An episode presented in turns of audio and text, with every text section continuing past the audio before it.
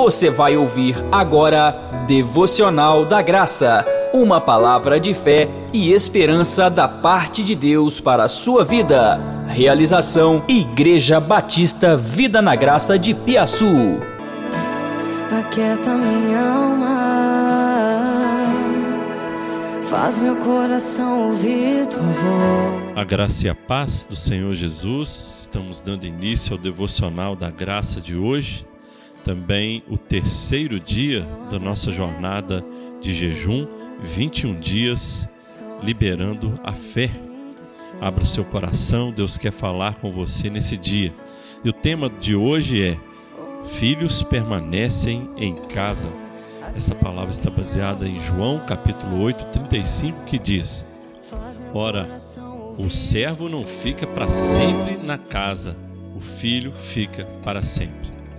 Hoje vamos mostrar que o grande sinal dos verdadeiros filhos é que eles permanecem na casa ou, mesmo que eventualmente saiam, voltam para casa.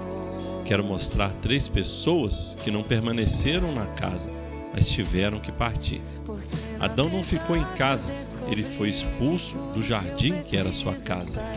Adão não permaneceu porque não comeu da árvore da vida e não recebeu a natureza de Deus dentro de si.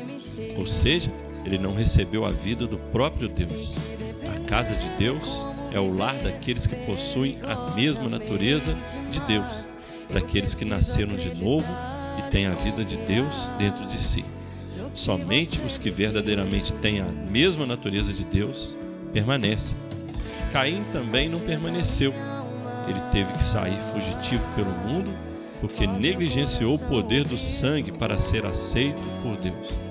Ele preferiu confiar no seu próprio merecimento e nas suas obras. Pessoas que ainda não entenderam o valor do sangue de Jesus para a sua aceitação não permanecem na casa. A casa de Deus é o lugar daqueles que estão debaixo da justificação do sangue. O outro que saiu da casa foi Ismael. Saiu porque não era filho da graça. Pessoas que confiam no próprio esforço e na força do seu braço mais cedo ou mais tarde deixarão a casa do Pai. A casa é um lugar de dependência de Deus. A vida fora da casa do Pai não é nada boa. Quando Adão foi expulso, teve que plantar e colher em meio a espinhos e abrolhos. Para Caim, o Senhor disse que a terra não lhe daria sua força, ou seja, a semente iria minguar no solo.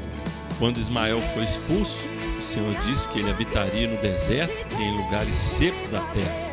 A casa de Deus, ou seja, a sua presença, é um lugar para todos que um dia saíram e desejam voltar. A casa está sempre aberta para os que recebem a nova natureza de Deus, desistem de confiar na força do seu braço e depositam a sua confiança no sangue de Jesus para os justificar. Verdadeiros filhos voltam para casa. O apóstolo João diz na sua primeira carta que a prova de que somos filhos é que permanecemos na casa. Ele diz: Eles saíram do nosso meio, entretanto, não eram dos nossos, porque se tivessem sido dos nossos, teriam permanecido conosco. Todavia, eles se foram para que ficasse manifesto que nenhum deles é dos nossos. Isso não significa que, eventualmente, filhos não possam se desviar e saírem da casa, mas a verdade é que, em algum momento, eles voltam. O filho pródigo saiu de casa e viveu uma vida dissoluta, errada. Sofreu, mas num dia ele determinou voltar para casa e em nenhum momento ele ficou com medo de voltar.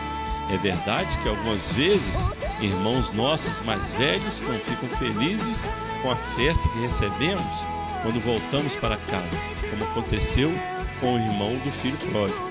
Mas o centro da alegria da casa é o pai. A família é grande e há irmãos de todo tipo, mas o grande sinal dos filhos verdadeiros é que eles permanecem em casa ou um dia voltam para casa. Esse é o lugar dos filhos de Deus.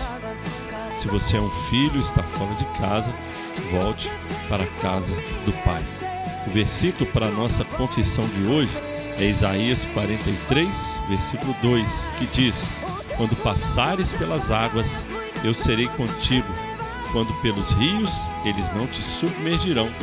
Quando passares pelo fogo, não te queimarás, nem a chama arderá em ti. Por isso vamos confessar: Deus está comigo ao atravessar o rio. Ele me sustenta em plena saúde e prosperidade. Nas águas profundas eu estou seguro, pois a mão forte do poderoso me livrará de afogar. O Senhor é comigo e me salva do fogo da aflição. O mundo está debaixo de pânico, mas eu estou debaixo do sangue do Cordeiro, das asas do Altíssimo. Mil cairão ao meu lado, dez mil à minha direita, mas eu não serei atingido. Deus abençoe seu dia, em nome de Jesus. É minha alma. Você acabou de ouvir Devocional da Graça, uma palavra de fé e esperança da parte de Deus para a sua vida.